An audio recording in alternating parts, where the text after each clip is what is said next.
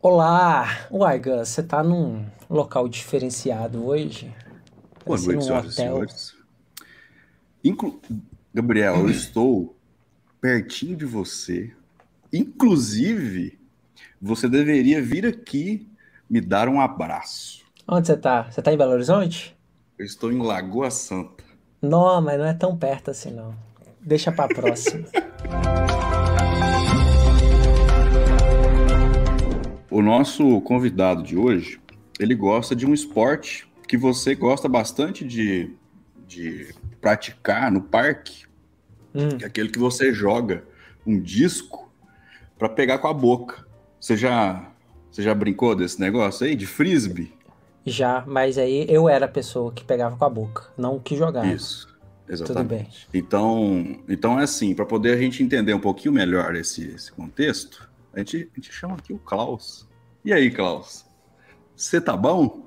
Como diria um bom mineiro, porque eu tô em Minas, então eu entro no espírito, você entendeu? Vocês estão em Minas? Beleza, Gustavo? Beleza, Gabriel? Bom Obrigado aí demais. pelo convite. Eu tô em Curitiba, um pouquinho mais frio. No, eu, eu moro em Curitiba, Klaus, e aí eu falei assim, não, eu vou viajar para Belo Horizonte para poder ficar longe do Klaus Uhum, durante a nossa live. Pra compensar a live remota, né? É, eu, eu, eu gosto de ver as, as capivaras no Barigui. Você mora em que bairro aqui de Curitiba? Eu moro no Mussungue. Sei. que é do lado do, do shopping Guarigui. Sim, sim, sim. Morei lá perto já, na Ivo São Lourenço. bastante? Uhum. Massa. Shopping o E quê? antes de tudo, Klaus, Barigui. Barigui. Pra mim o Gus tava inventando, mas beleza.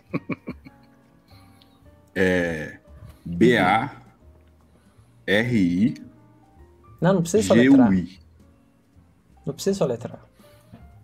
Isso aqui não é o soletrando, não. É Tribecast. Tá bom. Tá bom? Tava falando aqui, Klaus, e antes de, de fazer a primeira pergunta, que é sobre frisbee, né, Uhum. que inclusive Gabriel ele, ele participa de competições de frisbee, de Ultimate mundialitos. Frisbee. Ultimate Isso, de Frisbee. mundialitos de frisbee na Lagoa da Pampulha, em Belo Horizonte, onde ele é Que tem a pessoa capivaras. que captura o frisbee com a boca. Ele tem essa habilidade. O Frisbee tem Mas uma, antes- uma curiosidade. Existe, existe um esporte mesmo, que é o Ultimate Frisbee, né? E ele, ele é o esporte que, mesmo no nível profissional, ele é sem juiz, sem árbitro. Vai Os dois ver. times que resolvem a questão na, na hora. Terra sem lei, em outras palavras, é isso. é isso aí. Mas e se der, se der briga? Como é que funciona? Então, existe um tipo uma ética, assim, um código de ética que não. Eles O resolvem Gus ali não- entre os times mesmo. O Gus não poderia jogar então, não. Não. Klaus, e aí eu não vou me atrever a falar o seu sobrenome por uma, uma questão de respeito a você, Klaus. Eu gostaria de que você. Mas, mas antes disso, eu gostaria que Gabriel, porque ele, ele aqui dentro, dentro de nós dois, ele é a pessoa que, que tem habilidades linguísticas. Ele sabe pronunciar palavras difíceis. Como é que fala o sobrenome dele, Gabriel? Você quer em português ou você quer em Em alemão? grego. Tá vendo, Klaus? É difícil, cara, fazer isso aqui. Nossa senhora. Eu vou fazer a pergunta de novo. Se você não escolher, eu vou falar. Você quer em português ou em alemão? Em português, pode ser. Em português é Wusterfeld. Falei certo, Klaus? Eu costumo falar Westerfeld Ah! em português. Sabe o que é o pior? Ele falou- o alemão. O pior é que ele falou antes pra, pra gente, aqui no, antes da gente começar, eu ainda consegui errar. Ai, ai. É, esse é o nível, viu, Klaus? E aí você. Todo, todo episódio eu tenho que falar isso, aí você me, me perdoa, porque infelizmente é assim que acontece e a gente tem que saber lidar com problemas. E esse é um dos Uhum. problemas que Gabriel tem. Então é Klaus Westfeld. Falei certo? Isso aí. Ó, legal demais. Klaus, fala pra mim, você é CEO da Percival Live. O que, que é a Percival Live? É, o, o Percival é a única ferramenta que permite uma, uma avaliação de Entendi, desempenho justa em times. Desculpa. Oi? Percival. Ah, tá. É, é a única ferramenta que permite uma avaliação de desempenho justa para times ágeis. Né? Por exemplo, ah, você tem um time ágil, tem que definir o salário do, do, pessoal, né? Tem que definir o nível salarial. Como é que você faz, né? O time colaborativo, multidisciplinar, né? Imagina vários squads, dezenas de pessoas. Como é que você faz uma avaliação de desempenho numa situação colaborativa e multidisciplinar, né? Então, o Percival permite fazer isso. Né? É a única ferramenta que resolve a questão da subjetividade no âmbito do, do time mesmo. Faz uma avaliação colaborativa mesmo. Mas essa avaliação colaborativa ela é feita para definir um nível de maturidade de time ou como uma ferramenta de, de reconhecimentos, tipo? Não, é, é, é para a pessoa mesmo, não, não é para o time. Então eu vou fazer uma avaliação lá, eu vou dizer, ah, o Gabriel, eu acho que né, contribuiu a mesma coisa que o Gustavo. Aí teve fulano que contribuiu mais, a fulana contribuiu mais ainda, a outra Beltrana contribuiu menos. Você, você compara as pessoas você cria tipo um rankingzinho comparativo, né? Você pode empatar pessoas se quiser, você pode pular nível. E você não está dando um valor absoluto. Você não está dizendo, ah, eu acho que o Gustavo é nível 3, nível 4, nada disso. Você está só comparando as pessoas relativamente. Todo mundo faz isso, né? Você põe também para cada avaliação um grau de certeza, de 0 a 100%, né? Qual é o grau de certeza que você conhece aquela pessoa. Isso é como um peso para sua avaliação, né? Aí o Percival faz o equilíbrio de todas essas avaliações e gera, tipo, faz uma divisão do bolo, né? Então o Gabriel merece tantos por cento, o Gustavo tantos por cento, a fulana tantos por cento, a Beltrana tantos por cento. Faz, divide um bolo, né? Diferente das avaliações tradicionais, 360, que você tem um problema de inflação das avaliações, né? Ninguém quer ser aquele cara chato que fala, ah, não, o outro foi mal, não sei o quê, ficou abaixo das expectativas, né? Nas avaliações tradicionais, todo mundo vai bem, você tem, né? Todo mundo merece aumento, é aquela coisa, né? Eu te ajudo, você me ajuda. No Percival, não. O conceito do Percival é a divisão de um bolo. Então, se eu digo que um vai ganhar mais, automaticamente o outro ganha menos. Se outro um ganha menos, outro, os outros vão ganhar mais. Não tem como dizer todo mundo merece ganhar mais do bolo, entendeu? É um, é um esquema de soma zero mesmo, como é a remuneração de um, de um time, né? A remuneração de um time não é infinita, né? Ela é um processo de soma zero mesmo. Nossa, mas eu fico imaginando aqui que isso aí deve dar uma treta violenta dentro de uma empresa, ou, ou não. Como, como, é que, como é que realmente funciona? Eu entendi a ideia, uhum. mas como é que funciona essa remuneração colaborativa o, aí de, de O, o, comportamento que você observa, o que, que é? Você não tem mais o chefinho para agradar, né? Para puxar o saco e tal. Você agora é como se todo mundo fosse chefe de todo mundo, entre aspas, né? Então, a, a, o comportamento melhor é simplesmente, cara, vou fazer meu trabalho bem vou, vou comunicar bem com as pessoas, vou ajudar, né? Uh, esse é o comportamento que, que você observa. Simplesmente você começa a colaborar e ajudar as pessoas e se, se comunicar melhor. Né? Tem algumas pessoas que reclamam, não vou dizer que é mil maravilhas. Tem algumas pessoas que reclamam que são o quê? Pessoas que, né, nos olhos do gestor, tinham um resultado melhor e nos olhos do time, cara, você não entrega tanto assim quanto o gestor achava, entendeu? é aquela escola, do, aquele negócio do, do, trabalho de escola, de, do trabalho de faculdade, trabalho de escola, né? Cinco pessoas no grupo, um ou dois fazem o trabalho, os outros só põem o nome. O time sabe quem são essas pessoas, né? O professor pode não saber às vezes, mas o time sabe quem são, né? Então essas pessoas não gostam muito que só põe o nome no trabalho, não curtem muito esse processo e reclamam do processo, que é um que é algoritmo frio, que não, são, não é uma pessoa avaliando, é uma coisa muito fria, mas na verdade é o time avaliando. Né?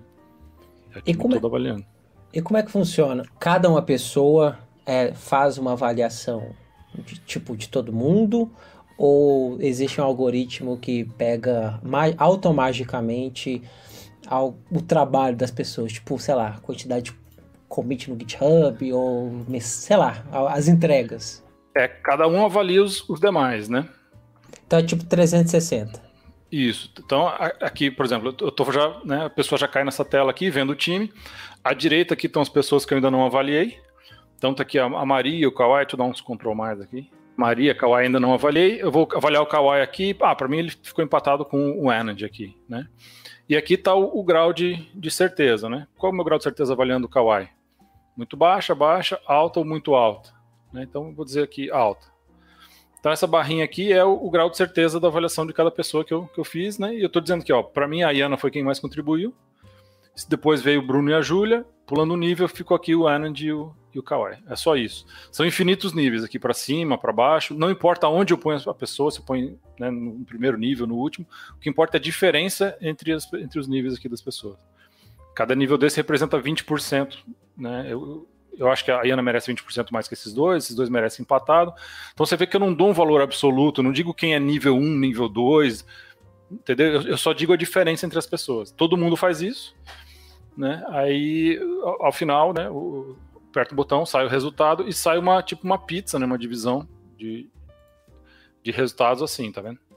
Em cinza que é o resultado do time, e em verdinho é o resultado da, da pessoa. Esse time é fictício, não é só eu que estou avaliando aqui, então coincide o meu resultado com, com o da pessoa. E você pode publicar, né, por padrão, só o gestor vê o resultado, mas se, se o combinado for, ó, vai ser o time todo vai ver, vai ser transparente, né? Aí você publica aqui pro, pro time. É isso que eu ia perguntar, se, se as pessoas recebem esses feedbacks aí dos, das outras pessoas que avaliam. É, é, é, opcional, né? É opcional. É, é, tem que ser combinado com o time antes, né? Vai falar, ó, essa rodada vai ser, o resultado vai ser público, ou as avaliações vão ser públicas. E, e assim, é, é só aquilo ali, só uma pessoa em comparação à outra em um nível... Isso. Por exemplo, feedback via texto, alguma coisa assim, tem a possibilidade também ou não?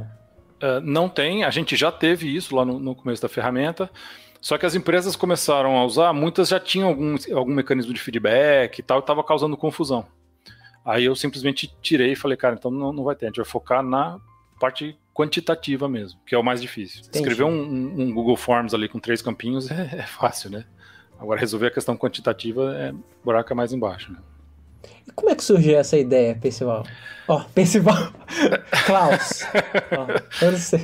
É, vou pra vocês lembrarem do, do, nome. O Percival é uma referência ao cavaleiro né, da, da Távola Redonda, o Sir, Sir Percival lá, né, onde todos tinham voz ali, era uma, né, não tinha ninguém mandando ali, era uma Távola Redonda. E é uma contração das palavras perceived value, valor percebido. Então é, é, é daí que, que veio o nome.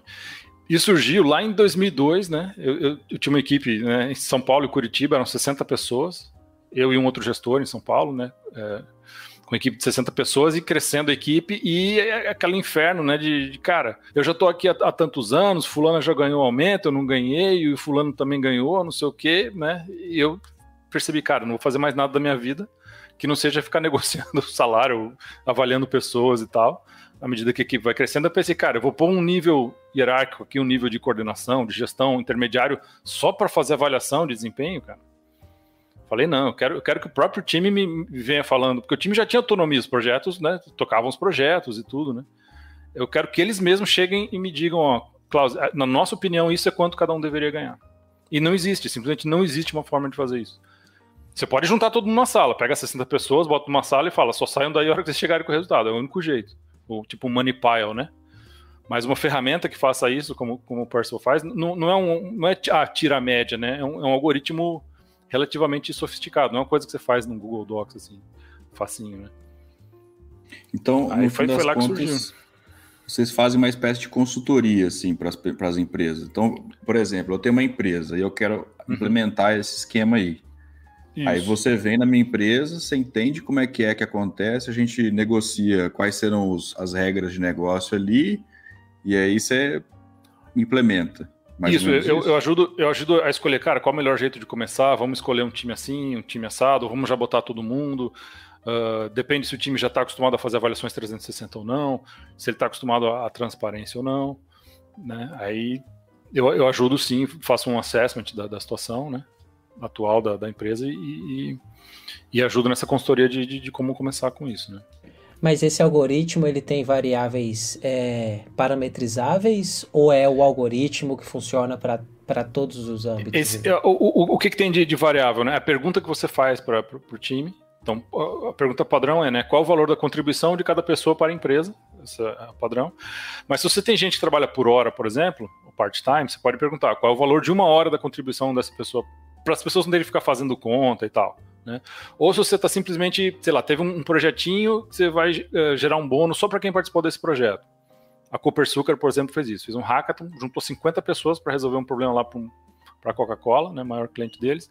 Queremos dar um prêmiozinho aqui para né, uns top 5 aqui do, do, do, hackathon. Como é que você faz, cara, uma avaliação de um hackathon de 50 pessoas de áreas diferentes numa empresa?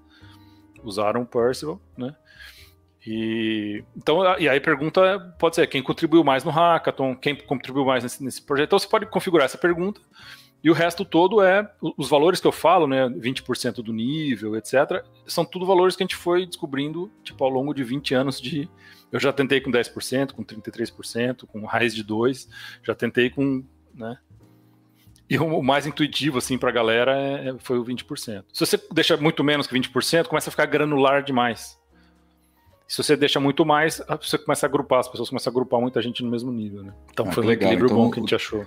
Então a sua implementação, ela, a sua aplicação e tal, o seu negócio, ele é meio maleável, assim, também. Não é necessariamente só para salário, né? Você pode usar, por exemplo, Isso. em Hackathon para... Isso é muito um legal, Hackathon, para um bônus, para um projeto de venda complexa. Cada venda tem X de comissão, uma venda complexa. Tem área técnica se envolvendo para fazer pré-venda pré e você não sabe, cara, para quem nós vamos dividir essa comissão? É, tem uma empresa que usa, é, todo ano eles emitem mais equity, né, ações, né, cotas da empresa, e faz a divisão da cotas, das cotas, são 25 consultores, empresa americana, né, eles fazem a divisão usando o, o. Então, qualquer coisa que você queira dividir, um bolo que você queira dividir de forma colaborativa, é, é para isso que serve, né? E hoje você tá full dedicado ao Percival? Não. Eu tô, eu tô consultoria para Nubank também. Consultoria de, de, de, qualidade de software já desde 2018. Então isso, isso pega metade do meu tempo, né? Consultoria para Nubank. E, e aí o, o, restante é principalmente Percival, sim, né? Tem um ou outro projeto menor também. Né? O, o Percival é um produto de um, um ateliê renascentista de produtos digitais. Né? Eu criei um ateliê renascentista e o Porsche foi o primeiro produto dele. Né? código. Entrar... Carlos Drummond de Andrade diz que código é você pintar uma tela em branco e criar uma bela pintura. É mais ou menos isso que é o Percival, né? Isso, é. Cada produto digital é, é, como uma obra de arte, né? Se você entrar aqui né, no, no, meu ateliê, você vai ver, sei lá, uma, uma estátua começada, um, um, esboço de anatomia humana, você vai ver uma máquina de guerra, um helicóptero de pano e madeira, você vai ver várias coisas né, nessa, e o Percival foi o primeiro que a gente falou, cara, vamos pegar isso e dar uma acabativa como produto, como a gente já usava nas nossas próprias empresas e, e parceiras, né? Vamos dar uma acabativa de produto para esse. Você é uma pessoa altamente requisitada, Klaus. CEO, faz consultoria e nas horas livres tem que, tem que ver, tem que dialogar com algumas pessoas como o Gustavo Caetano, então realmente. Você, você é CEO de uma empresa Uhum. E a uhum. gente sempre tem curiosidade, assim, de saber o que, que um CEO faz e qual tá que é a, a, rotina que você tem de vida, assim, sabe? É, sei, sei. Se você... O que, que você faz? Você acorda 4 horas da manhã, dá uma volta na rua correndo? É um tem, livro. Tem um ritual? É, é eu, eu, eu, eu tenho costumava ter pouca rotina antes, antes da pandemia, né? É, a, a, empresa, o Percival, é uma empresa muito pequena, uma startup tem seis pessoas, né? Então não é, não dá para me tomar como base, nossa, é o Klaus e o Elon Musk, tá ligado? Os caras são os mano. Não é isso, sou, certo? Sou CEO, sou né, sócio da startup, então é, é quase uma, é uma, uma, empresa pequena mesmo. E eu ia para São Paulo, eu moro em Curitiba, né? eu ia para São Paulo três dias por semana atender a, a Nubank.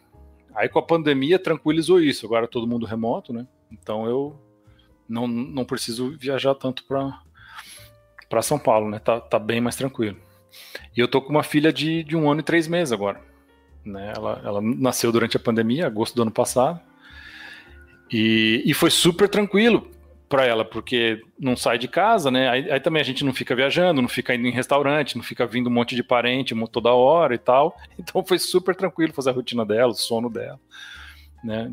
A gente usou aquele método é, BLW, né? Baby Led Winning, que a própria criança vai comendo o que ela quiser, a gente não dá papinha para ela.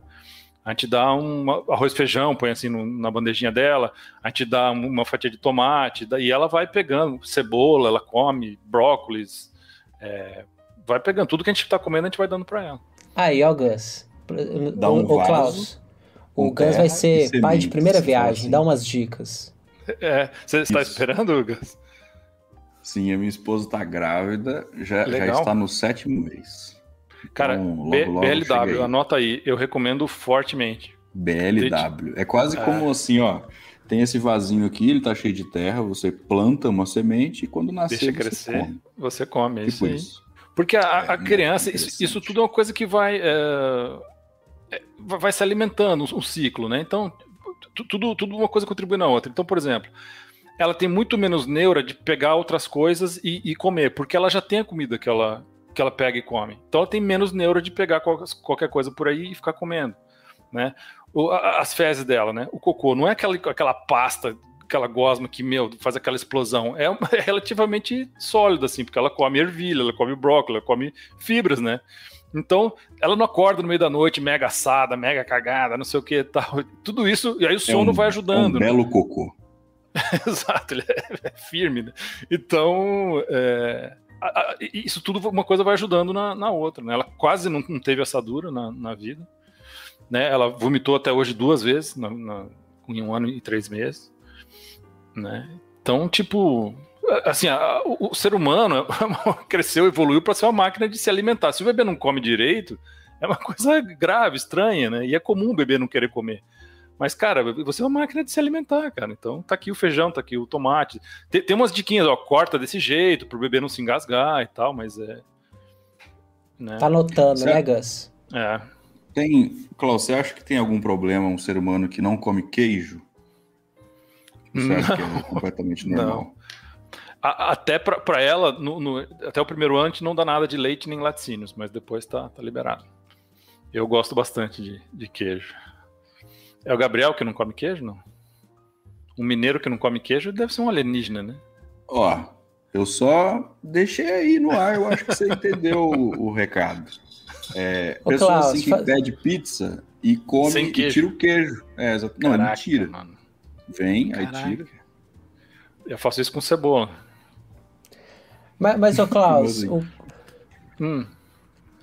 Não, pode falar. Eu ia mudar então, de assunto aqui. A, a, a, minha rotina, assim, eu durmo entre uma da manhã e quatro da manhã. E acordo quatro horas? Entre, acordo entre oito e, e dez, depende da, da, primeira call que eu tiver de manhã. Ah, tá.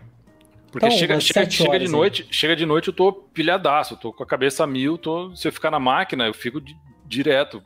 Raia à noite, eu fico direto, eu tenho que, cara, né? Sai o sol, eu tenho que, caraca, tenho que dormir, porque senão eu vou morrer, né? Se eu não dormir.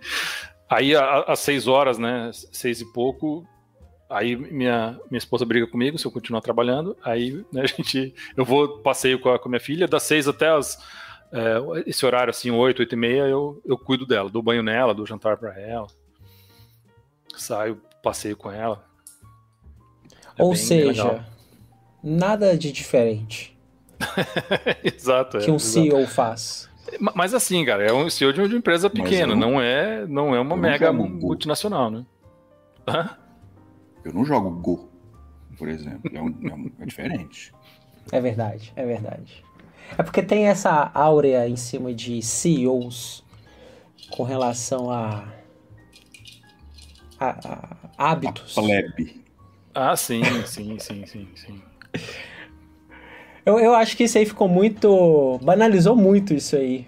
Não sei porquê. Mas eu sinto que meio que banalizou assim. Uhum. Ah, eu vou acordar às quatro e meia da manhã, tomar correr. dois litros d'água, correr, aí é. volto, ler um livro, obviamente. Faço. Não, ler um livro correndo, né? Ler um livro durante a corrida, meditação e tal.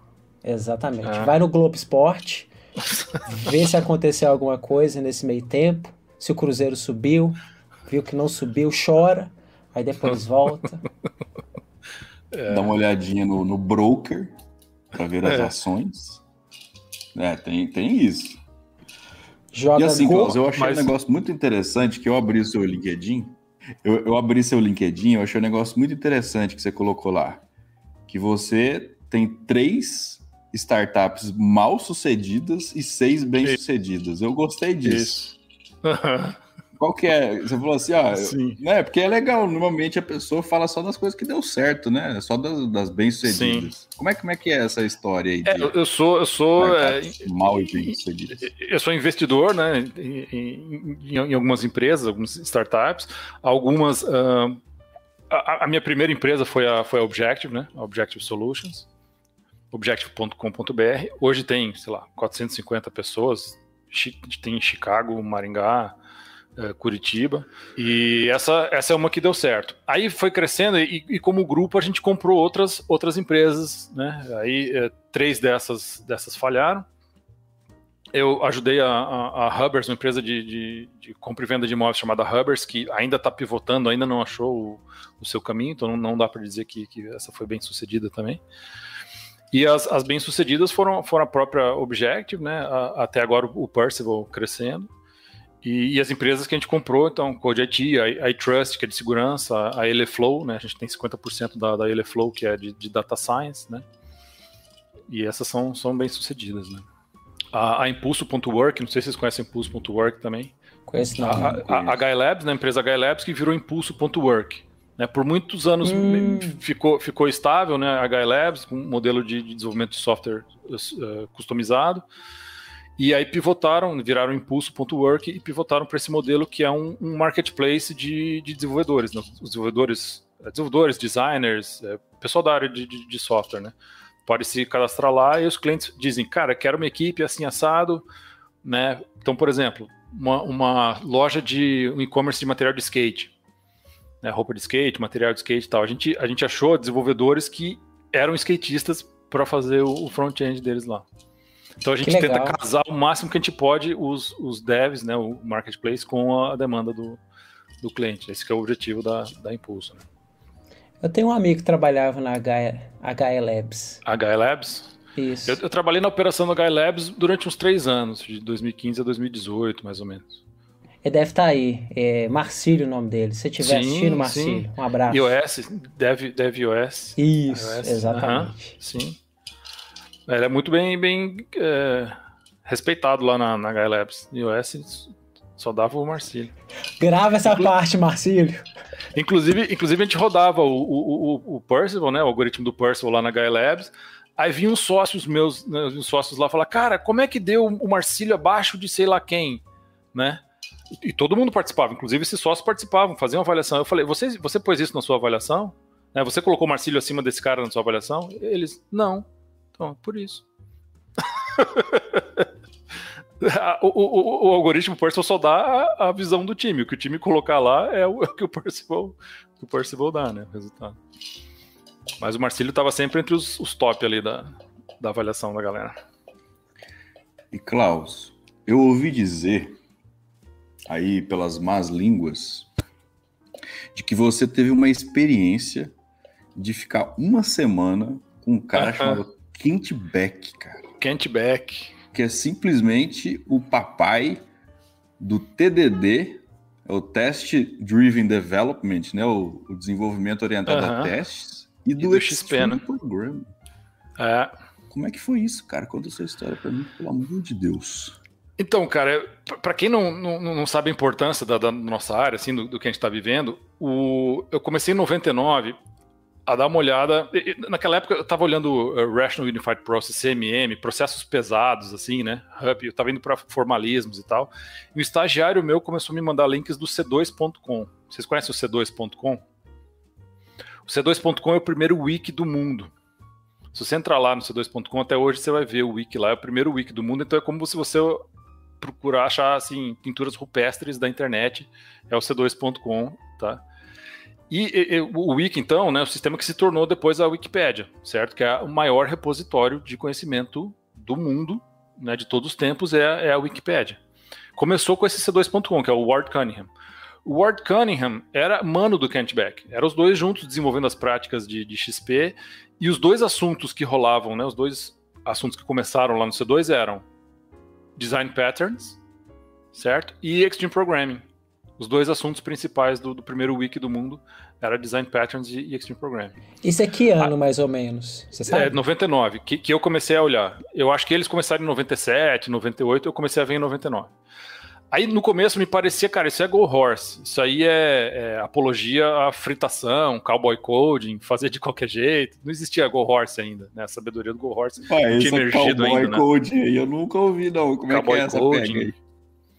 É Go Horse, mesma coisa. Cowboy Code faz de qualquer jeito. Code. Só falta tá pronto, só falta testar, né? Essas, essas coisas todas. Né? Works on my machine, certified. e Aí, ah, mas aí, eu, eu, à medida que eu fui lendo, eu falei, cara, esses, esses caras sabem do que estão falando. Esses caras têm alguma coisa aí, eles sabem o que estão falando. Né? E aí, e aí eu, eu, vi que as páginas, você conseguia editar as páginas, né?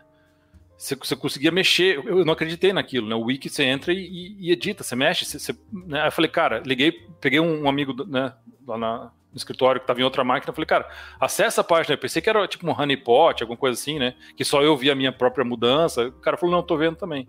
Ah, não, deve ser pelo IP, sei lá. Liguei para um colega de São Paulo, cara, acessa tal lugar, você tá vendo tal coisa? Tô. Eu falei, nossa. Tipo, caiu um raio na minha cabeça, assim. Né? De, de tão animal que eu falei, cara, esse negócio vai revolucionar. Tanto o XP, né? Foram, foram como dois raios simultâneos na minha cabeça. Tanto o XP quanto o Wiki em si, né?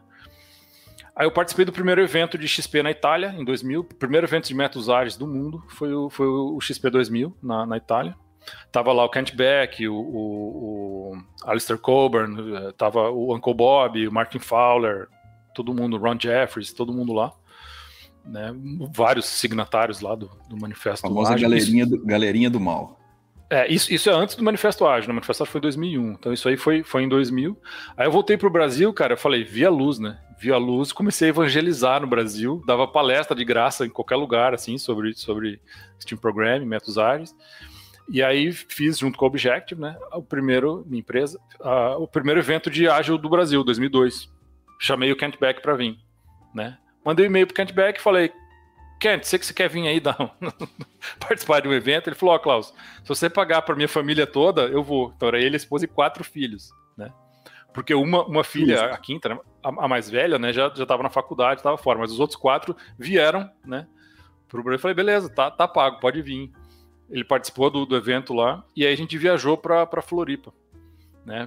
Minha família, né? Eu, eu minha esposa, meus dois filhos né? maiores, e, e, e, eles foram para Floripa e tal. E aí depois eles me convidaram para ir para casa, né? Da, em, em, no ano seguinte e tal. Eu, eu fui lá na, na casa dele, passei uma semana lá e fazendo pair programming, trabalhando junto e tal.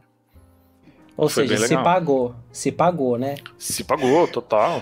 total. A passagem com relação ao hotel lá, ali ficou even.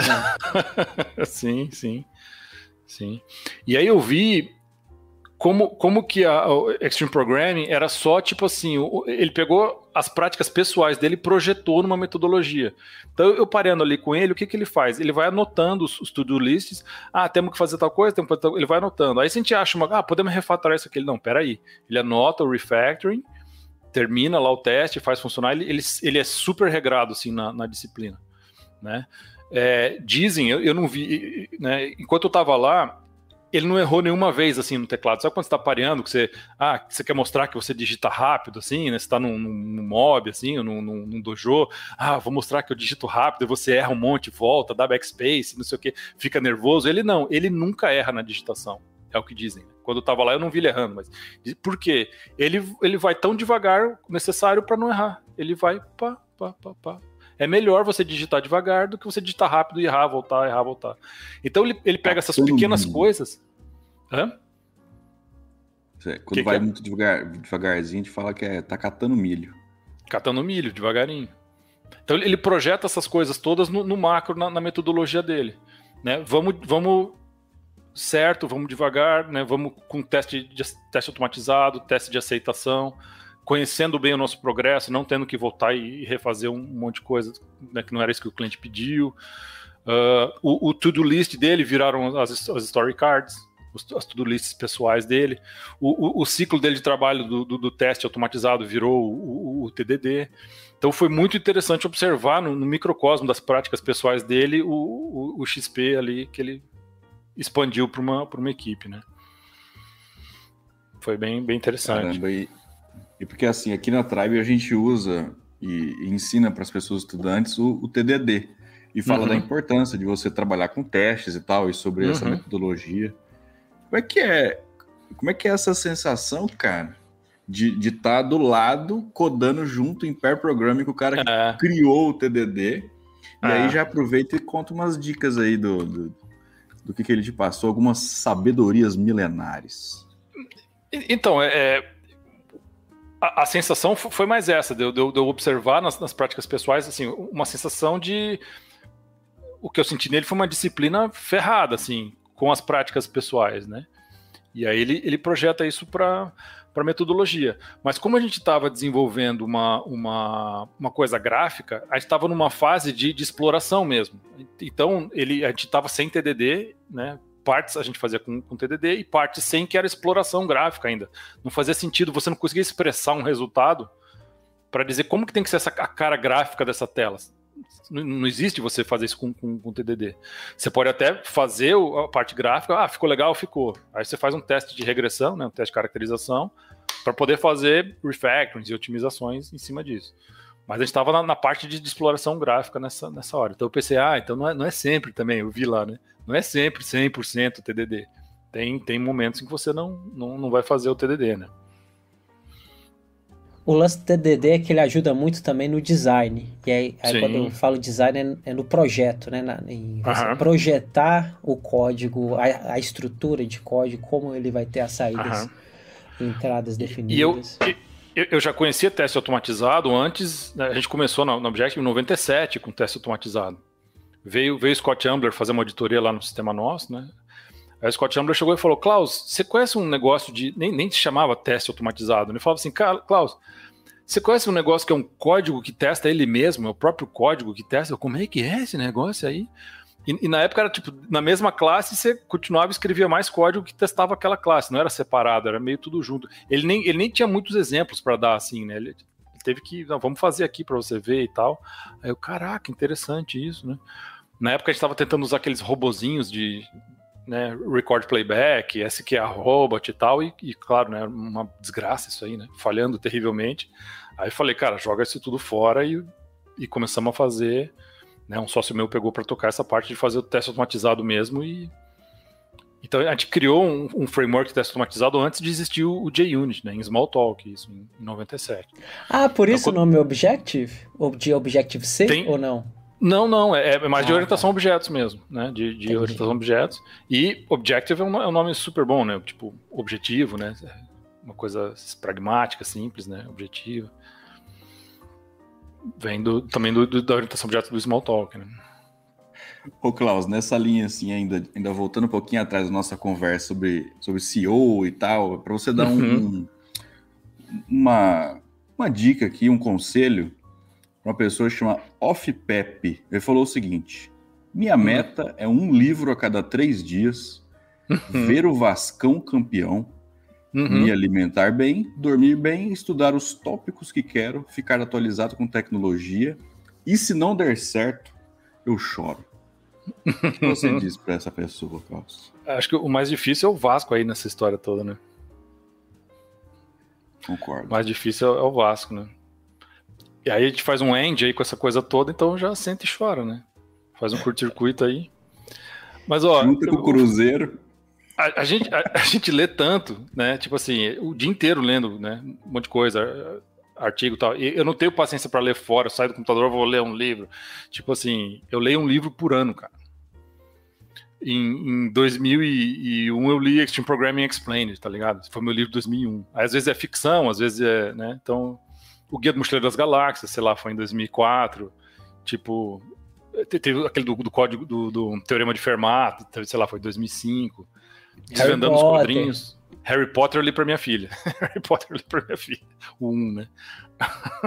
então, ser bem sincero, cara, eu leio um livro por ano. Eu aprendo, eu prefiro aprender colando nas pessoas, tipo o Kent Beck, cola no, no, no Uncle Bob, cola, cola no, no, Ward Cunningham. A, a Mary Poppins, eu, eu, trouxe, eu trouxe ela em 2004, né? A Mary Poppins. Dizem que o Lean, Lean, Software começou em 2007. Eu trouxe a Mary Poppins para falar em 2004 sobre, sobre Lean Software. Né? É, e aí ela, ela também, ela já ficou na, na minha casa, tipo assim, eu já, ela, ela, passou mal, assim, já resgatei ela duas vezes, assim, em casa, porque ela, ela né, tava, tava passando uma colher de canja de galinha para ela e tal. Viajamos para Floripa junto, a minha família e a família dela. E você aprende muito com essas, com essas interações, assim, entendeu? Ô Klaus, é, assim, aí trazendo para a realidade aqui, uhum. né? Porque assim, você fala de um jeito que parece muito fácil. Hum. Ah, eu colo ali com. com... Quanto, quanto, mais cedo, mais fácil, né? O Uncle Bob eu nunca consegui trazer. O Uncle Bob já era estrelinha, né? Então era 50 mil dólares para trazer o Uncle Bob pro, pro Brasil. Eu nunca consegui trazê-lo. Mas eu interagi com ele lá no. no né? Fiz curso lá na empresa dele, aí eu joguei frisbee com o filho dele, aí conversei com ele, né? Você tem que se meter, você tem que se meter nessas que eu vou perguntar, não pode ter, né? Vergonha, assim, ficar e tal. Você tem que. Soft né? skills. É. E, e, chama o cara. O cara, o Kent Beck podia falar, não, não vou. Mas ele falou, beleza, eu vou se, se pagar pra, minha, pra minha família toda a passagem, né? Estados Unidos pra cá, cara, com cinco passagens. Falei, e, né? Ah, beleza, vem aí, né? um evento para 300 pessoas, cada um paga um pouquinho da sua passagem e beleza, né? O Klaus, o próximo evento que você fizer, se, se quiser convidar, acho que, né? Pode ser. Aí. Eu, as passagens de Minas Gerais eu chamo, chamo vocês.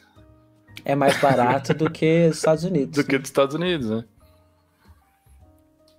Mas, mas é, é, essa dica que você deu é muito legal, é, fora as brincadeiras, porque a galera que está nos assistindo aí, as milhões de pessoas que, que estão nos assistindo, é uma baita dica, principalmente para quem está iniciando, né? Hum. Que é colar na, nos Sim. meetup, nos, nos eventos. Participar de dojo, parear. Fazer shadow. Exatamente. É, atalho de teclas, atalho de, de IDE, cara. É que você aprende atalho? Você vai ficar lendo atalho de IDE, você vai ficar vendo vídeo, você, você aprende pareando, cara. Pareando que você aprende os. Para responder a pergunta aí, né, do, do, do da pessoa que mandou, né, é, a questão da, ah, quero ficar atualizado, tecnologicamente atualizado, né. Se, se você prestar bem atenção, se, se você focar na, na, na vamos usar uma, uma comparação, vai, uma, uma analogia. Você está num, num ônibus viajando, né, pegando estrada num ônibus, você vê aqui perto de você do ônibus a, a, aquelas faixas da estrada passando rápido, né? Aí um pouco mais afastado você tem, sei lá, as árvores do, da beira da estrada passando, você, tem, você vê uma cerca um pouco mais afastada, né? Aí você vê, sei lá, um gado, uma casa. Cada vez dá a impressão de que essas coisas estão se mexendo mais devagar.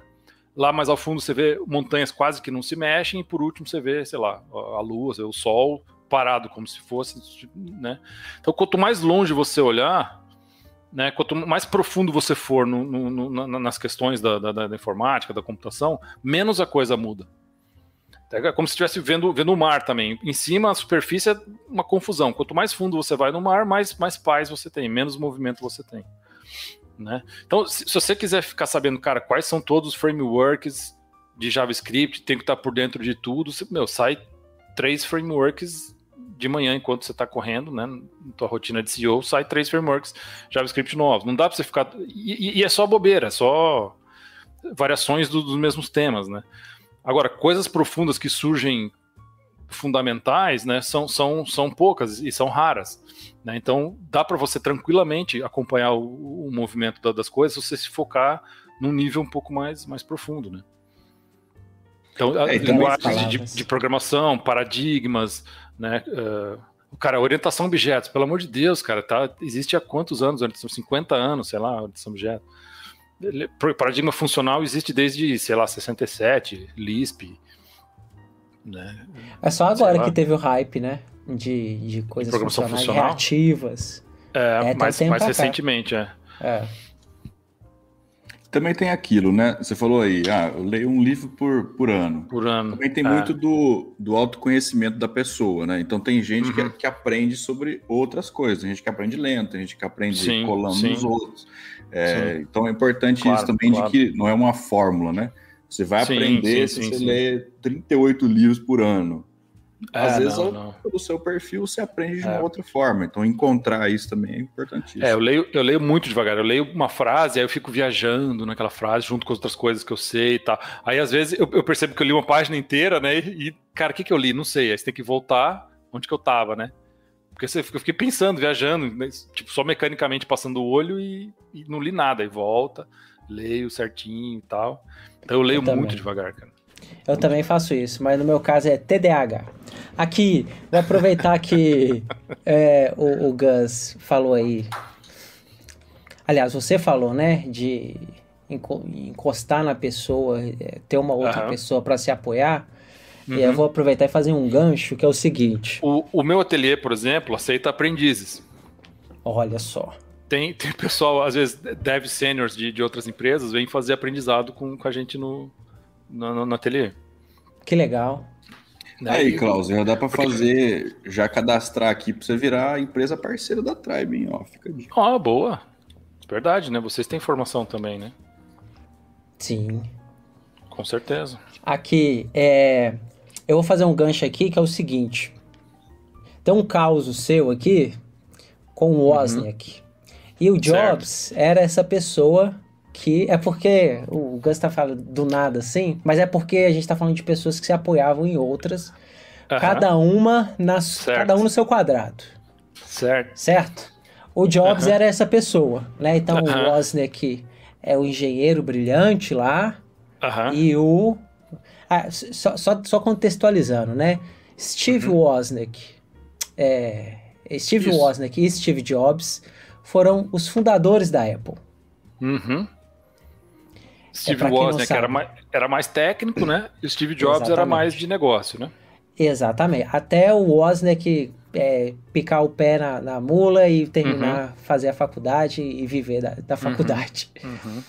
É, então é justamente isso, ou seja, na parte técnica pesada, inovadora, o Jobs não tinha, mas ele tinha a visão, as maluquices dele, né? Para. Pra ir lá e fazer o que o Wozniak não tinha mesmo, zero. Uhum. Né? Era uma pessoa muito, muito tímida. Mas aí por causa disso, né, de um apoiando no outro ali, como é que história é essa do que você que história é essa tem um um caos com um, então um dá, I was dá, dá pra dizer que eu sou tipo um Forrest Gump do, do software brasileiro, tá? Eu tenho, eu tenho pequenas interações com, com personalidades assim, né? O Forrest Gump nem sabia direito o que estava acontecendo, né? Então o, o o Apple, o Wozniak criou o Apple I e depois o Apple II, certo? Primeiro computador pessoal, colorido, eh, etc, tá? Sinceramente, não precisa ser nenhum gênio do marketing para vender o Apple, como o caso do Jobs, cara, um computador colorido, cara, que você digita e, e põe as coisas no disquete, sinceramente, tá? Não precisava ser nenhum grande gênio de. O, o, o, o, Apple II, ele vendeu durante 10 anos, deu né, faturamento para a Apple, e o Mac só foi, só foi trazer, trazer lucro 10 anos depois, tá? Queimou 10 anos de, de lucro do Apple II para o Mac começar a dar o primeiro, o primeiro, primeiro lucro. Então, assim, também tendo 10 anos para você fazer qualquer coisa, errar, fazer o LIS, errar, voltar e não sei o que, também fica, fica mais fácil você acertar as coisas depois, né? É... Então, eu, eu, sempre fui muito mais Wozniak do que, do que Jobs. Eu me considero um Wozniak sem um Jobs da minha história do, do ateliê digital, com um monte de, de, coisa por aí, né? Eu, infelizmente, eu tenho que ser o meu próprio Jobs também. Eu preferia ser só o Wozniak. Eu sinto falta de um, de um Jobs, digamos assim, né? Aí tava o Wozniak mesmo, em São Paulo, palestrando, faz o quê? Uns, sei lá, uns 7, 8 anos mais ou menos. Na e um Campus amigo Party? meu. Hã? Na Campus? Ele tava num eu, eu, não lembro. Teve um amigo meu, eu, não tava, né? Ele tava palestrando e um amigo meu que, que, tinha Apple II também na época, junto comigo uh, foi conversar com ele depois da, da palestra e falou: Cara, eu, eu, mexo com Apple II desde moleque. Tem um amigo meu, o Klaus, que, cara, ligava dois Apple II com, com a saída do joystick um no outro e transferia, fazia transferência de tela de, né, nos bytes de um, de um para o outro usando a saída do joystick, em assembly. E, e, e, e, e para o Wozniak, cara, isso era, era isso que ele queria ver as, as pessoas fazendo. O Wozniak fez um Apple completamente aberto, cara, seis slots de expansão. Em 1978, cara, você faz seis slots de expansão para uma máquina, que, que tipo, você é louco, entendeu? E, e, e, e, tudo aberto, tudo, tudo documentado, né? Porque ele queria as pessoas mexendo realmente. Depois veio a Apple com a história, né? Mais para frente, Jobs, e aí a história, cara, você não vai conseguir nem abrir um Macintosh. A chave de fenda é uma chave de fenda que não existe, cara. É proprietária para você não abrir a porra do computador, entendeu? Então é, eu sou bem revoltado com isso, assim, né? Aí esse meu amigo foi falar com o Woz, aí o Woz falou, cara, me mandou um e-mail e falou, Klaus, vem aqui pra gente conversar. Só que eu tava em Curitiba e ele tava em São Paulo, era 10, 11 da noite que ele me mandou o e-mail, e eu, e eu tinha um compromisso no outro dia eh, de manhã, senão eu teria ido, teria pego um carro, teria viajado 6 horas de madrugada para ir lá conversar com o Wozniak, tomar café. Ele falou: vem tomar café da manhã comigo aqui e tal. Eu falei, cara, não dá. Tenho... Era, era alguma coisa de. Era alguma coisa Meu ovos filhos, assim. mexidos assim. e pão de queijo com o Steve Wozniak. No, no, no, hotel ali, né? Aí a gente não rolou essa, essa, essa, essa, essa interação, mas a gente ficou trocando e-mail, discutindo. Eu chamei ele para participar do meu projeto de computação soberana e tal. Ele falou, cara, Klaus, desculpa, eu, eu, recebo tipo três convites desses por dia. Eu não, infelizmente, cara, não dá, eu não tenho, assim, né? A gente né, rolou uma, uma conversa assim, e ele deixou no hotel um cartão, ele tem um cartão de aço que é o cartão de visita dele é, é, é feito de aço. Né? E aí ele deixou lá no, no, no hotel, um, amigo meu foi, foi, lá, buscou e depois eu, eu peguei. Deve ter em algum lugar aí o, o cartão do, de aço do, do Wozniak. Mas, mas assim, cara, é, é conversar, é, é, ter cara de pau, de, é, é, não ter aquele deslumbramento. Falar, nossa, o Osni tá tipo, vai conversar, entendeu? Tipo, o cara pode, pode te dar pouca trela ou ele pode te dar muita trela, né? E, e, e, se eu não tivesse compromisso no dia seguinte, eu teria pego o carro, viajado, né? Eh, viajado seis horas para ir lá conversar com o cara no, no outro o dia que... de manhã, com certeza, né? O que mais me espanta nessa história é que compromisso importante é esse que você tinha, que você não cancelou para ir lá conversar com o Oz. Eu sou. Eu, eu fui chefe escoteiro até 2014. E os meus filhos faziam junto comigo. Então era algum acampamento, alguma coisa assim, que no, no dia seguinte ia. ia e, e, dependia, assim, se, se, eu não fosse, simplesmente não tinha acampamento. Né? Então, não, muita gente dependendo da, da parada, né? É, e não, não acaba aí não, o negócio de causos aí. Eu, eu também vi é. que tem um caos com, com o Martin Fowler, né? Que é um dos, dos monstros ah. sagrados da arquitetura de software e tal, um, um semi-plágio, uma, uma, uma, pequenina cópia. É, o, o Martin Fowler, ele, ele, ele publicou um, um post daquele dele sobre o LMAX, né, o sistema LMAX, que tem uma, uma, certa arquitetura lá em Java que processa 6 milhões de transações por segundo. É um, é um sistema de, de, de trading, né, de compra e venda de, de, de, de foreign exchange, né, processa 6 milhões de transações por segundo em máquinas PC convencionais. Tá? E usa a mesma arquitetura, que eu chamo de prevalência, que eu criei em 2001. Né? Eu, eu, eu publiquei um, um, post falando da, da arquitetura da, da, prevalência. No dia seguinte que eu publiquei, o Ward Cunningham, lembra o cara do C2.com? O cara do Ward Cunningham rodou o benchmark com o meu código e falou: Ó, oh, o Klaus está propondo isso daqui, eu rodei uns benchmarks assim. Tipo, do, não sei nem como ele ficou sabendo que eu tinha publicado um negócio, né? Joguei num site lá no advogado, ele tá lá. Aí o, o Martin Fowler uh, lançou esse caso, eu entrei em contato com o Martin Fowler e falei, Martin, eu, eu, esse, esse pattern que você está descrevendo aí nesse sistema já tem um nome, né? E, e, e, chama, chama prevalência, e o Martin falou, eh, não, foda-se, eu vou lançar um outro post dando um outro nome pro pattern, e, e fez um post dando um outro nome para a mesma coisa.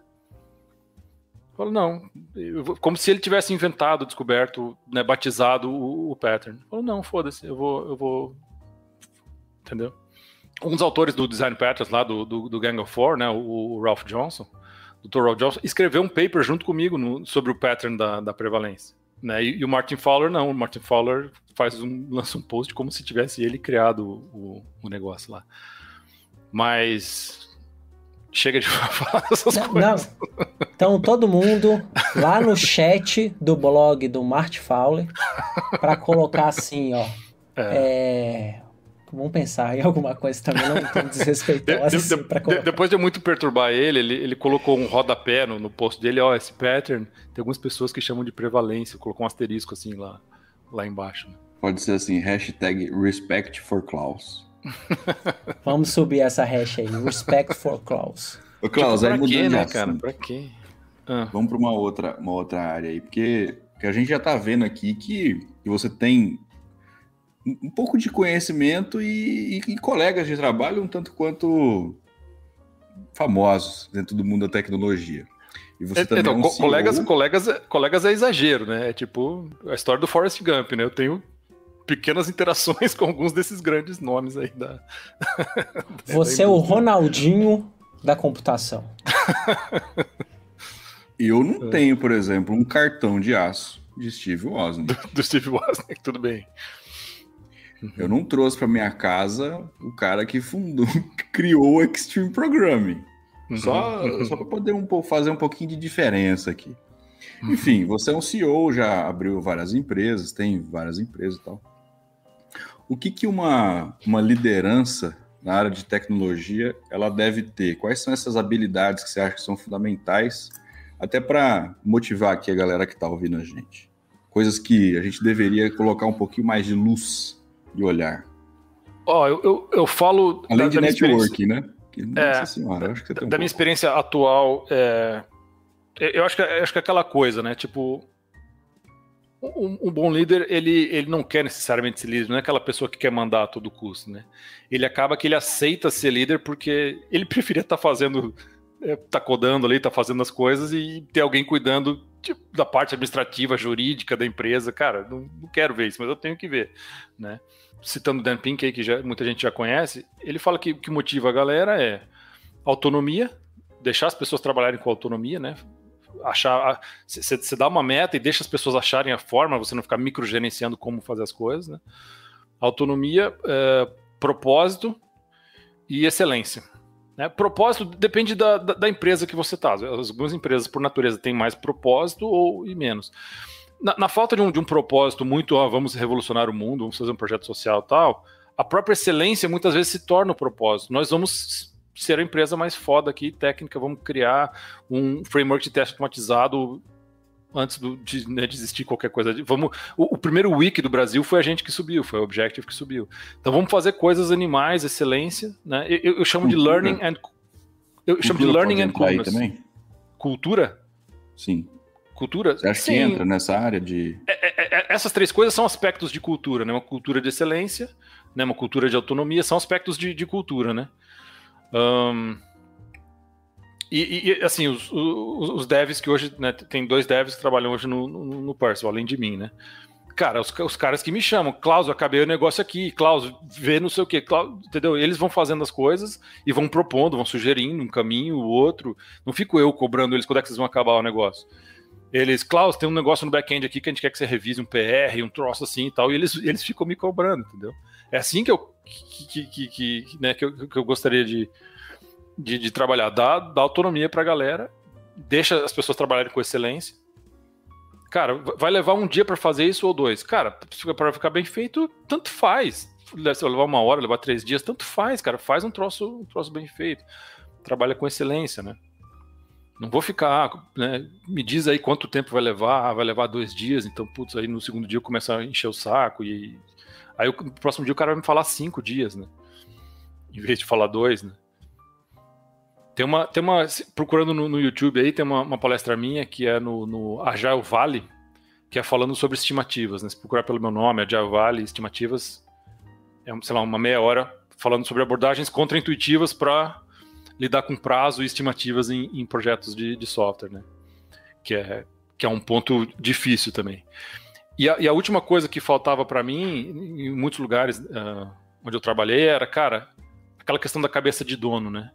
Os gestores ficam se perguntando por que as pessoas não têm cabeça de dono? Porque elas não são esquizofrênicas, elas não são dono. Por que ela vai ter cabeça de dono se ela, se ela não, não, não Então, dá para as pessoas uma, uma, participação mesmo, uma, uma forma justa delas de, participarem do, do, do, resultado do trabalho. Né? Então, na, na Gaia Labs, por exemplo, tinha uma regra que era, cara, 70% do faturamento é da, da equipe. 15% é reinvestido em marketing, 15% se, se, se, se tiver isso de lucro, é, é participação, é lucro para o sócio. 70%. Cara, então, se vocês fizerem essa empresa bombar, o, dobrar o faturamento, o salário de vocês dobra de um ano para o outro. A Galebs cresceu 45% todo ano durante 10 anos. 45%. Sem, sem precisar. É, entendeu? Não fica aquela coisa ah, quando é que eu vou ganhar aumento? Vou ter que ficar negociando, vou ter que ficar.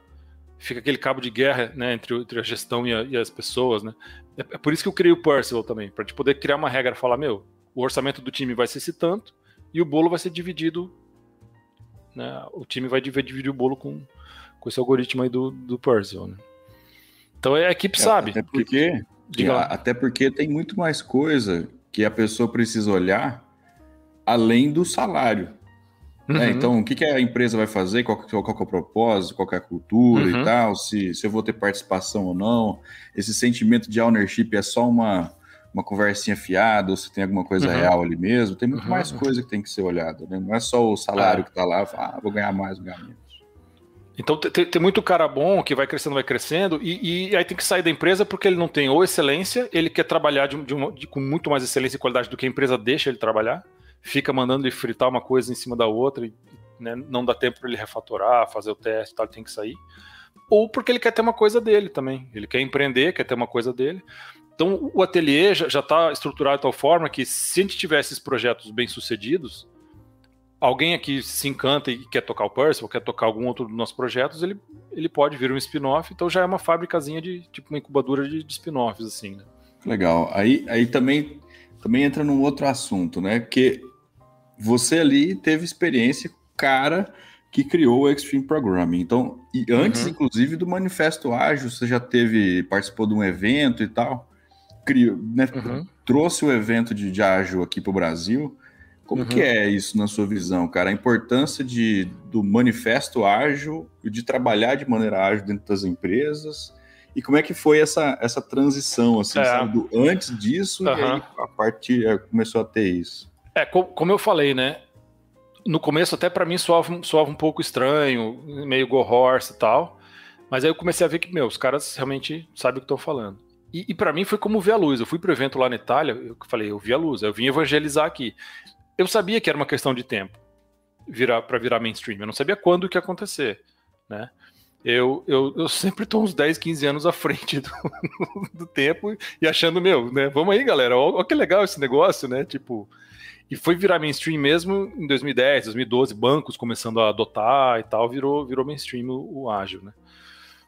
Mas para mim lá no começo era uma coisa meio. Era como uma, uma boa nova, cara. Olha aqui, teste automatizado, olha aqui, código coletivo, programação em pares e tal. Né? E tinha muita resistência na, na época. Eu lembro que eu fui falar na USP lá, os professores me convidaram para falar. Era uma sala de, de, professores, uns 15 professores assim, para eu apresentar Extreme Program. E, e, na época o pessoal de engenharia de software, aquela coisa pesada e tal, eu lembro, foi engraçado, eu fiz a apresentação, aí teve um professor que me fez uma pergunta, enquanto eu estava respondendo, ele dormiu. Ele dormiu durante a resposta para a pergunta dele, tá ligado? Então o espírito era mais ou menos esse, assim, da, da época, né? Então, então era muito grassroots, era um movimento super grassroots, ensinava como, como que faz para convencer o seu gestor, como você fazer escondido sem ninguém perceber, pair programming, sei, tinha umas coisas assim que a comunidade discutia, né? E hoje em dia tem, tem muito gestor que quer implantar ágil e, e, e a equipe não não está interessada, não quer saber, não consegue, sei lá, né? É, é, bem interessante, mudou assim, né, do de um movimento grassroots para um movimento às vezes até top down, né? Para quando você fala quem implementa ágil, é todo o processo Tipo, desde, é, sei lá, linha de desenvolvimento, as práticas de programação. É, é tudo isso? É, então, o, o ágil, ele virou um guarda-chuva, como ele foi muito bem sucedido, né? É que nem aqueles bairros, aqueles bairros onde a galera, né, o nome é bom, o bairro vai crescendo, né? Em, Curitiba tem o, o, o Champanhar lá, né? Que, que vai crescendo porque é um bairro bom de morar, né? Valioso e tal. Então o ágil abarcou tudo, né? Você vai falar em evento de ágil, vão falar de empreendedorismo, vão falar de psicologia, vão falar de um monte de coisa, né? Que começou lá no cara, TDD, histórias, pair programming, hoje em dia é tudo, ágil é tudo, né? E, então é, é difícil falar de não, vamos bom, implantar tudo do, do ágil. Né? E, e aí o que acontece? É muito fácil você implantar tipo um Scrum que, tipo, implantar só cerimônias. Né? Se aprende os macetinhos lá de, das cerimônias, é uma coisa humana, é uma coisa que, né, mesmo que você não estiver fazendo lá muito bem, são seres humanos ali que são inteligentes, vão conseguir fazer a coisa andar, funcionar. Então você faz só as cerimônias e fica aquela coisa do, do Flaccid Scrum, né? É um Scrum sem motor. O, o, Extreme Program é metodologia ágil como Scrum com motor de, de práticas de engenharia mesmo. O Scrum não, o Scrum ele serve para qualquer coisa. Pode construir uma ponte usando Scrum, abrir um restaurante usando Scrum. Né? Então não tem o motor das práticas de engenharia. E aí fica fica pobre. O Scrum só evidencia os problemas que a equipe tem e não, e não dá nenhuma, nenhuma resposta, nenhuma solução. Então é muito mais difícil a equipe adotar as práticas técnicas mesmo, TDD, integração contínua, de deploy contínuo, refactoring, pair programming, do que fazer as cerimônias. Né? Fazer as cerimônias já ajuda bastante, mas fica uma coisa aquém, né? Fica uma coisa frustrante muitas vezes. Mostra os problemas do time, mas não provê nenhuma solução, né? Fica aquela coisa, vamos fazer uma retro, aí, aí tem 10 coisas para melhorar. Quando que vai fazer essas 10 coisas? Ah, vamos priorizar. Algum dia a gente prioriza. Aí o PO nunca que prioriza aquilo e fica sempre as mesmas 10, né? Toda retro aparece as mesmas 10 coisas, até que na terceira retro as pessoas cansam de falar a mesma coisa e falam, não, tá tudo bem. E fica aí desmotiva também. Para inglês ver, né? E quando, e quando o time não, não tem e não quer, como é que você vende a ideia de que é legal e é importante implementar uma metodologia ágil numa empresa? É... Aí é a sabedoria do Go Horse, né? É o time que está no, que tá no Go Horse, que é muito mais sábio do que, do que um Waterfall, por exemplo. O Go Horse está muito mais perto hoje, né? Eu lembro em 2002, o Kent Beck falava de integração contínua. Aí eu falei, Kent Beck, será que, será que rola deploy contínuo? Aí o Kent me respondeu, não, acho que não, deploy contínuo acho que seria um pouco demais, né? E hoje em dia a gente faz deploy contínuo. Eu lembro quando surgiram os primeiros posts de deploy contínuo, do, do IMVU, de, de uns projetos assim, hoje é, é usual se fazer é, deploy contínuo. Então, e o deploy contínuo é muito mais próximo de um Go Horse, cara, faz direto em produção, mexe direto em produção, do que de um CMM, não sei o quê, com mil artefatos e, blá, blá, blá, Então, o Go Horse não, é, não tá muito longe do. Agora, é simplesmente assim, cara, você quer ser um retardado que fica, né, fazendo o trabalho de um, de um, de um computador? Né? Usa o tester para achar coisas que o, que o programador não pensou, é, testabilidade, ergonomia da coisa. Não, não, faz o tester ficar rodando o script na mão que o computador poderia rodar. Né? Faz o script, né? Tipo, você não acredita em programação? Então deixa a programação tirar o seu trabalho, que é fazer o TDD. Como é que você vai fazer deploy contínuo sem TDD, cara? Não existe isso. Sem teste automatizado. Vai ficar na deploy contínuo com teste manual? Não, não tem como. Então a, a moda de DevOps está trazendo isso com, com outro nome, né? Deploy contínuo tem que ter teste automatizado, né? Não tem jeito. Ô, Klaus, você falou de cascata aí. Eu acho que é legal colocar em perspectiva também que tem muitas pessoas que nos ouvem. Waterfall, que são pessoas. Cascata. É, que são pessoas que não, não tiveram ainda. Nasceram e nunca terão. E nunca terão, se Deus quiser, é, contato com esse tipo de planejamento de projeto. Sim, sim. Então, só, só dá uma palhinha aí do Waterfall é. e o drama para a galera é, o, entender. O, o, o, Waterfall, o Cascata, esse nome, Cascata, vem do formato do, do, diagrama. Acho que eu tenho que fazer assim, né? Pra, do, do, do diagrama, então vem, vem primeiro o planejamento, aí a próxima fase é olha onda, olha onda, onda, onda, olha. Vem o planejamento, aí desce, aí vem o, o, o desenvolvimento, aí o teste, próxima fase e implantação, manutenção. Né? Então, cada fase dessa, você, sei lá, você coletava todos os requisitos no começo, passava meses coletando requisitos de como o sistema tinha que ser, aí passava uns dois meses fazendo design, projetando o sistema. Ó, coletava requisito, não recebia ah. já um, readmezinho com todos os requisitos bonitinho não, né? Você ah. tinha que arrancar o requisito do cliente. E, e coletava o requisito, claro, tinha sistemas maiores e menores, mas nos maiores era assim. Então, você passava em desenvolvimento, meses, e atrasando, atrasando, para ir. Ah, agora vamos fazer o teste e vai, vai implementar. Né? Teste de, de, de aceitação, lá, teste de homologação. Né? Então é, é por isso que é, que é, cascata. Em vez de você fazer pequenos pedaços e ir incrementando, né? Pequenas fatias do, do, do bolo e, e, e, construindo o bolo por fatias, não. Você primeiro. Né, ou, ou, um prédio, né? É, é melhor analogia o prédio, né? você primeiro tem que fazer toda a fundação, aí você primeiro todo o projeto, né, análise do terreno, aí toda a fundação, aí depois o acabamento, aí agora pode usar o prédio. Porque a, engenharia de software veio da, da, chamava até a engenharia de software, né? Veio de, dessa metáfora de, da engenharia física, engenharia civil, engenharia mecânica, que cara, um prédio depois de pronto, você não chega e fala gostei, bota ele meio metro para a esquerda. Não existe isso certo? Então, o software no começo era assim, é, é, a construção de software era super complexa. Começou como hardware, computador, né, ENIAC, válvula, solda fio, e, e, depois, quando era software mesmo, era cartão perfurado, assembly, era complexo pra caramba construir um software. Então era como construir um prédio, era melhor você não errar, né? Você não podia errar. Hoje em dia não, hoje em dia você você quer que o software seja maleável, que ele seja como um Lego, né? Você tira um prédio de, prédio de Lego daqui, bota ele para lá. Você quer que o prédio seja mais, mais. O software seja mais parecido com o Lego possível, né? Modularizado, vou usar uma palavra hype. Modularizado, sim. Então, valorizem as micro entregas que vocês fazem. Sim. Porque vocês poderiam muito bem passar três meses envolvendo para na hora do teste ver que deu ruim. E aí, não, que só, não só deu Volta. ruim, mas tipo assim, não, o cliente chega, não era nada disso que eu queria.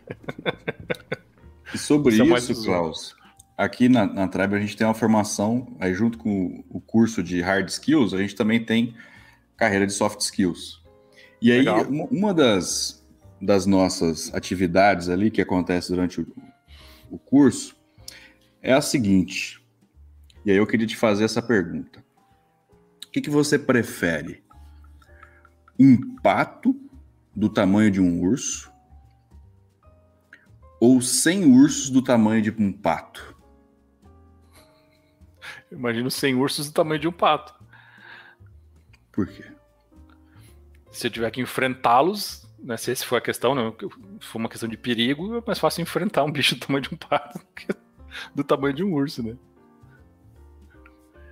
Se for esse o essa critério. É uma, essa é uma questão sem resposta correta, e aí uhum. você criou a sua estratégia. Uhum. Que a interpretação entendi, da pergunta, né? Isso. É, é, você pegar um problemão e quebrar em pedacinhos. Uhum. Correto? aí, ó. Então, então tá coerente com o que a gente tá falando aqui. Olha só. Uhum, uhum, você já sim, tinha ouvido sim, essa já, não? Eu não. Essa não. Interessante tem, que tem, hoje tem você vai sonhar com isso. Todas as pessoas com... que estão aqui também tem a ver com, com aquela história do Cinevin, né? O modelo simples, complicado, complexo e, e caótico, né? Num, num, ambiente complexo, o mercado, etc., você tem que fazer alguma coisa, observar e, e, reagir, corrigir. Não adianta você querer de antemão prever daqui a um ano e meio como que vai ser a coisa. Mas você tem um Apple II? Não tenho, ah. não tenho. Para vocês terem ideia, cara, do, do, que, que era um Apple II, eu, eu às vezes estou na rua assim, né? E eu tenho saudade da minha infância, eu ouço alguma música da década de 80, alguma coisa assim. Eu, eu tenho alguma saudade, da, sei lá, de jogar bola, da, da, minha turma e tal, mas eu tenho saudade do Apple II, cara. Eu tenho saudade de estar na rua e ter aquela vontade, caraca, eu vou voltar logo para casa para poder mexer no Apple II, ver os jogos novos, mexer, hackear, brincar e tal. Era, era muito legal. Ah, por um rim, você pode ter outro. é. eu, tinha, eu tinha um clone brasileiro, né? um Apple II. Que, quando, quando ele não ligava, né? Eu simplesmente não ligava. Eu tive que abrir a fonte e soldar um fio que estava solto dentro da fonte, aí ele, ele ligou. Dei sorte, né? Que era só isso, né? O problema. E aí você vê, né? Hoje tem pessoa que dá lá, aperta em build no VS Code, o VS Code atrasa 5 segundos e a pessoa acha ruim. Exato. Tá muito lento, muito devagar. Sim, sim, a exigência é muito grande hoje em dia, né, Klaus? O pessoal olha. Sim, sim. Quando era, quando era tudo mato, era diferente. Mas assim, as pessoas estão certas de exigir. As coisas elas são muito mais complexas, muito mais pesadas do que elas precisariam ser. Como as máquinas são tão mais rápidas, a memória tem tanto mais memória, o, o, o pessoal que cria as libs, que empacota as coisas, está cagando, bota, meu, trocentas coisas ali. Né? Eu, eu, eu tava mexendo com, com criptomoeda recentemente, tem uma lib do, do Stellar, né? Tá fazendo para mobile e tal. Aí eu peguei a lib do Stellar, tipo 15 mega, só uma lib para botar no meu aplicativo móvel. Que 15 mega para fazer transação de Stellar, né, Lumens. Aí eu fui olhar lá dentro, tinha a classe do Moquito, tava o Moquito inteiro lá dentro da lib, sabe? Umas coisas completamente ah, mas sem 15 noção, assim. mega num aplicativo é muita coisa para uma lib. Exato, exato, exato. É porque sistema embarcado tem que ser muito, muito mais. Sim, sim. Você desenvolve para mobile, Klaus? Eu, durante muitos anos eu, eu, fiz nativo Android e eu, eu fiz enclosure também. Eu fazia enclosure, compilava para Java e aí o Java rodava no, no, no Android, né? Então você pegou a época brilhante de Java do Android. Do Android, Andro, Android 4, né, que eu, eu mexia mais. Não, KitKat, Nossa senhora. É. Hoje aí a galera tá com Compose, Jetpack, Kotlin. Olha que coisa maravilhosa. Uhum, uhum, sim. Chega até a doer o coração, assim, de saudades. Mas eu, sabe o que, eu sinto saudade? E até, foi até que eu te fiz a pergunta. Eu sinto saudade de Objective-C. Uhum, eu adoro uhum. Objective-C. Eu não cheguei a mexer com, com iOS, não, nem Objective-C. Nossa Começou senhora. lá no HyperCard, acho, né? Objective-C. Década de 80, acho, HyperCard. Foi na década de 80. Eu é. sei que é muito inspirado em Smalltalk, tanto que a sintaxe uhum. é bem peculiar. Smalltalk é lindo, cara. Smalltalk é lindo. Eu também acho. Eu também acho. Smalltalk é animal. O, o, Ruby, né? O Ruby foi muito inspirado por, pelo Smalltalk. O problema do Smalltalk é que, ele, é que só tinha, tinha três implementações assim maiores e proprietárias. Elas eram incompatíveis entre si e nenhuma open source. Por isso o Smalltalk morreu. Veio, veio Java aberto e veio Ruby aberto, né? Hum? A tradução de Smalltalk é papinho. Papo furado, conversa furada, né? Conversa fiada. Por isso que Aquela conversa, certo. como é, que, como é que tá o tempo, né? Ah, tá bem, isso é small talk, né? É conversa, assim. Klaus, para gente, a gente fechar aqui esse momento maravilhoso que estamos tendo, tem o, o famoso bate-bola. Sabe aquele bate-bola que é assim, ó, é a pergunta e aí a resposta ela é, uhum. ela é rápida, não pode pensar muito. É top? então vocês estão falando pro cara errado, mas tudo bem. Eu sou o overthinker. É, é, porque assim, desculpa o Gus, Klaus, mas ele, ele acabou de falar aqui que mas aprender bala, com, com, as melhores pessoas, ter calma, digitar sem errar. Aí você vem com uma dessa, velho. Mas manda em Pô. bala. Ó, porque aqui o Alan Albuquerque, ele colocou aqui, ó, passou de 700 milissegundos na hora de compilar, eu já fico bravo. Uhum. Aí me desestabilizou emocionalmente. Boa. Tem, então o, o Alan tem que trabalhar com Go, né? Go é uma linguagem boa pro, pro Alan trabalhar. Golang e tem que trabalhar com é, testes que duram mais de meia hora. Pipeline de teste dura mais de meia hora para ser executado também. Então vamos lá, Klaus. Go ou Frisbee? Go ou Frisbee? Frisbee.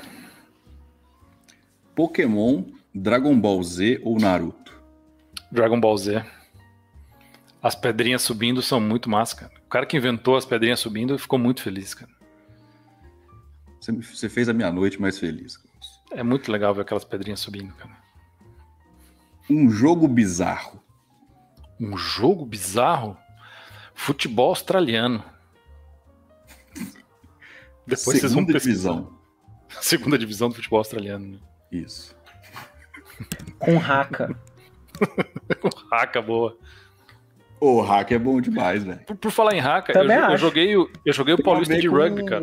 Com o Scrum, não tem essa parada? Tem a ver com o Scrum. Eu joguei o Paulista de Rugby dois anos antes de me mudar para Curitiba. E, e, vocês faziam o hack ou não? Não, a gente não fazia o hack. Eu, eu fui assistir no Morumbi, recentemente teve Brasil e, e Nova Zelândia, no Morumbi. São Paulo, fui lá ver, vi os caras fazendo o hack. É da hora, né? Legal. XP ou Scrum? Pergunta fácil também, né? XP. Oh, oh, Wozniak oh. ou Jobs? Wozniak, certeza. O que, que, você ia falar aí, Olívio? Que eu te interrompi. Agile ou Agile? Agile. Ou Agile. Tem Agile. Agile. é. é o carro. Agile é o carro. É. Como é que fala a pronúncia certa, Klaus? Tem, tem, a britânica, que é, acho que é Agile. Não, a americana Agile e a britânica Agile. É igual mobile e mobile. É. Não é? Mas, mas nenhuma delas é Agile. o Agile a gente deu uma. Hashtag fica é. a dica. é. Mac OS, Linux ou Windows? Linux. Linux. O, Taco o, de beisebol. O, o Mac, macOS é fechado. O Apple, o Apple é fechado demais, cara. Fechado demais. Mas por que, que você quer abrir, cara? Relaxa. Você não precisa de mexer, abrir. Tem, tem, que mexer, cara. Não, hoje em dia ninguém mexe com o sistema operacional, tá, não. Tá funcionando no Só o Linux. Tá só o Linux. Inclusive, inclusive, curiosidades. Tipo, Sabe aquele momento, sexta-feira à noite, você fala assim, ah, eu vou dormir. Aí quando você vê, você tá três horas da manhã no, no Google pesquisando hum. assim, é, o hum. que acontece se eu beber é, leite com, com manga. Com pera. Então, quem tiver curiosidade, vai no repositório do Linux e lê os code review que o Linux faz. São maravilhosos. Sério. São muito bons. Sabe, sabe o que, que eu gosto mais do, do Ubuntu, né? Do, interface gráfica do Ubuntu comparado com o Windows, a hora que eu dou del no arquivo, ele apaga. Não fica me perguntando, você tem certeza que você quer apagar esse arquivo? Cara, se eu dei del é porque eu quero apagar o arquivo, entendeu? Se eu errar, eu tiro da lixeira, vai pra lixeira, eu recupero da lixeira, não tem problema, cara. Não fica me perguntando, entendeu? No macOS isso já, também. já no, no 90% do Linux para mim é, é, isso, cara. Eu dou del e ele apaga o arquivo. Vamos lá. Taco de beisebol ou Taco Bell? Taco de beisebol. Cascata, cachoeira ou quedinha d'água? Cachoeira. E para finalizar, quem deve ganhar mais? Eu ou Gabriel Oliva? Não faço a menor ideia, cara. Não, aí. Não aí, faço assim, a menor ideia. Você apresentou pra gente aqui o negócio de. né, que você faz aí na Percival. Ô, Klaus, per... é, eu já tinha te falado antes, né? Desculpa qualquer coisa. É, o Gus, às vezes, ele é um pouco inconveniente assim mesmo. É, enfim. Vocês estão vendo ele minha tá tela aí? Querendo ser deselegante com você, Olivo. Mas tudo bem. Eu perdoo. É o Gabriel e o Gus. Vou pôr vocês aqui. Nossa senhora, que medo. Gabriel e o Gus. Tem um ponto random aí? tá aqui, ó. O Gus. Ele vai fazer uma avaliação 360 Cadê o Gabriel? Hora, aqui, ó, ao vivo. Eu vou, vou empatar vocês aqui, ó, com very low. Mas aí empatados, tá é, com, com é, porque você, é, porque, é porque ele não conhece a gente ainda, mas, ô, ô Klaus, é. qualquer dia que você vier a Belo Horizonte, você tem um, você tem um local para ficar, tá? Legal. Aí a gente. Aí quem sabe a gente passa. Você tá na sua família, a gente passa um fim de semana, a gente conversa sobre XP, ágil. Aí quando vê, uhum. eu tenho história para contar. Alan Albuquerque perguntou: aliás, a Percival tá precisando de gente? é, eu, eu não estou contratando devs no momento, mas eu estou fazendo um esquema de, de aprendizado, né? O que é melhor? Não, não existe dinheiro que pague o aprendizado. É, o, o, aprendizado é uma hora por semana com a gente, trabalhando com a gente, e quatro horas por semana, em, algo assim, né? Fazendo tipo lição de casa, assim, as, as, né? Então a pessoa tendo umas cinco horas por semana, assim, já dá para fazer um. E onde um que se inscreve? Pode, me, pode mandar no LinkedIn. Então, tá aí, ó. LinkedIn, no, LinkedIn do Klaus. Opa, já tava no. Tava na bala da agulha. Klaus, muito obrigado por você ter aceito aqui o nosso convite e participado desse papo. Muito legal saber assim esses causos que você trouxe aqui pra gente e também, pô, esse networking, essas histórias e trabalhar com, com métodos ágeis da sua empresa, é. muito legal mesmo. Agradeço aí por, por ter aceito. Espero que você tenha gostado aqui. Infelizmente, é uma dupla esse momento aqui e eu tenho que aguentar. Você aguentou um, eu tenho que aguentar todos os episódios com Gabriel Oliva. Coloca Agora. isso lá no, lá no performance na, review do Gus. Na avaliação, né? Beleza. É, não sabe lidar com pessoas. Reclamar dos coleguinhas. Beleza? Boa noite, galera. Valeu. Valeu. E tchau. Valeu, Gus. Valeu, Oliva. Até mais. Tchau, tchau.